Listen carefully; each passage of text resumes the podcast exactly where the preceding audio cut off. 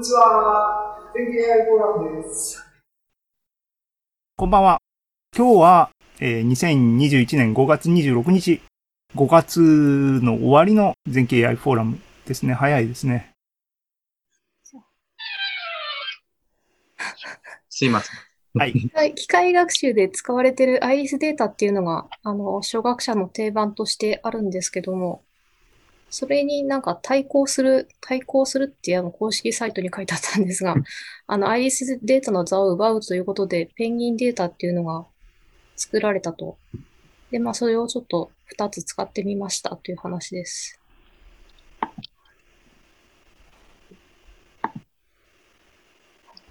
あ、そうですね。は話です。で、あと、プラグ、プログラム言語の R を使ってみましたよという、その2本立てですね。はい。アイリスデータはまあ、機械学習やったことある人は最初にやるのかなと思うんですけども、サイキットランとかにも最初からデータセットとして含まれているデータで、3種類の花、アイリスの種類を4つの特徴量を使って分類するっていうもので、各50サンプルずつで計150データあります。で、それに対して最近できたあのパルマーペンギンというデータは、これも3種類にペンギンを分類する。で、アイリスは4つの特徴量ですが、7つの特徴量で分類します。で、アイリスの場合は4つの特徴量は全部あの、フロート型、長さだったのでフロート型でしたが、ペンギンの方はあの、性別とか、えー、メモとか、その、ペンギンを捕獲した場所なども入ってますので、ちょっとそういう文字列型とかも、の扱いっていうのもこれで勉強できるというふうになっています。で、えっ、と、パルマペンギンの方は NA っていうデータも少し含まれていますので、そういう点でもあの処理の練習にはなりそうだと思っています。で、パルマペンギンはペンギン3種類が同数ずつじゃなくて、ちょっとあの、数にばらつきがあって、で、計344データというふうになってます。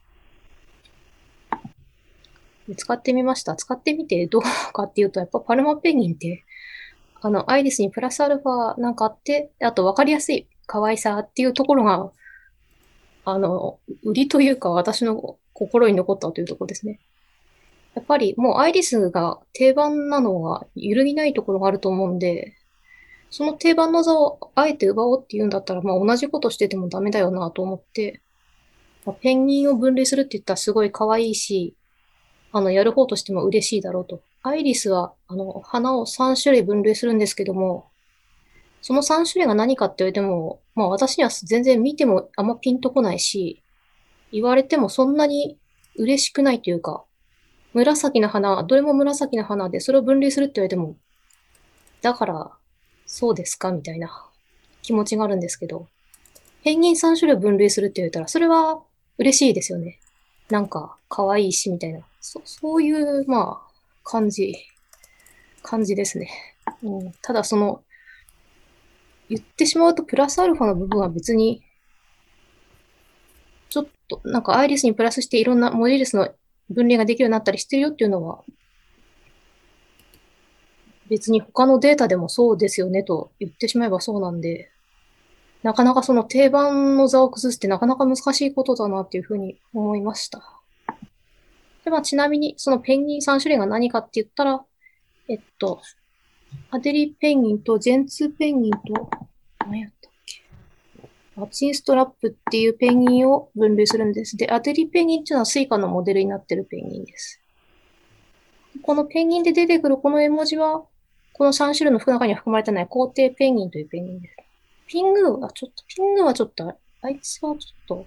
本当にきっちり何かっていうことを言うと当てはまるやつはないんですけども、まあ、公式サイトによると皇帝ペンギンを参考にしたよっていう風になってるので、ピングは皇帝ペンギンです。はい。で、これを評価別にどっちを取るかって言わなくてもいいですけど、まあまあ、あえて評価っていう風に書きました。で、アイリスにできる、この簡単に精度を出して分布を見てっていう風なことを当然ペンギンの方にもできるようになってると。で、IS でできるあの前処理なしで使う、あの NA の抜いたりとか、文字列の処理をどうするかとか、そういうことを考えなくてさっと使えるっていうのが IRIS の良さなんですけど、まあ逆に言ったらその文字列の処理とかをできるよ、前処理についてちょっと考えられるよっていうのは、ペンギンの良さですね。どっちがいいとか、まあ、言いようがないなと。まあ、ペンギンデータはアリスの後発なんでも、アイリスでできることはペンギンでもできるように当然なってますよね、と。はいで、5項目、項目を比較。そうですね。この、島何という島で見つかったペンギンかとか、性別とか発見された年などというデータが付属してますので、まあ、これの処理の仕方を勉強するっていう点でいいのかなと思いますね。で、まず、あの、初学者用のデータっていう意味で言ったら、あの、簡単にある程度のスコアが出てほしいと。頑張っても頑張っても精度が出なかったら何してるか、ちょっと進んでる方向がこれでいいのかって多分戸惑ってしまうと思うんで、ある程度のスコアが簡単に出てほしいなと思いまして、で、それぞれ2項目だけ使って、ライト GBM クラッシュファイアで学習させてみました。で、アイリスですと0.93。でペンギンでも0.92出てたんで、まあ、使う、小学生用にはいいのかなと分かりやすくて。で、そのペンギンで何を間違えてたかっていうのを一応調べてみたんですけど、その間違いには特に傾向は見られなかったです。ペアプロット。うん、まあ、アイリスもパルマペンギンも、それなりにいい感じにばらけてるから、あの、わかりやすいし、使いやすいかなと。で、まあ、このペンギンでしかできないことをちょっとやろうと思って考えたんですけども、なんていうか、特に、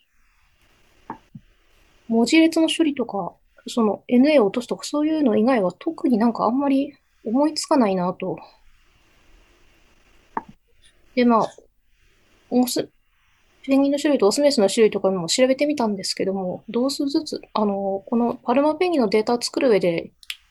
同数ずつ選んだのかもしれないなと。なんかもう、ここからちょっとそのペンギンのについて調べ、知り、知ろうかなと思ったんですけど、そのデータセットを作る上で整えられてるんで、あんまりここからペンギンについて学ぶことってないかもしれない。ないかもしれないなと思いました。